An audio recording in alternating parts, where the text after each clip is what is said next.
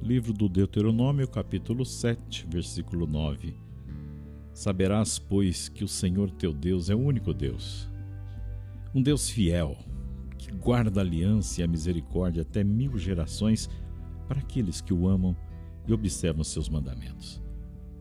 Veja, uma lição importante é que Deus está sempre ao nosso lado e nele nós temos a grande verdade.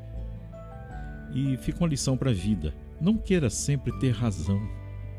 Procure respeitar o outro, ouvir a opinião do outro, porque ninguém é dono da verdade para querer impor a sua verdade aos outros, né? Então lembre-se de que a verdade ela liberta ela faz cada um de nós pessoas mais livres. Pense nisso e tome posse, faça uma pausa aqui. E que o Senhor te abençoe, em nome do Pai, do Filho e do Espírito Santo. Amém.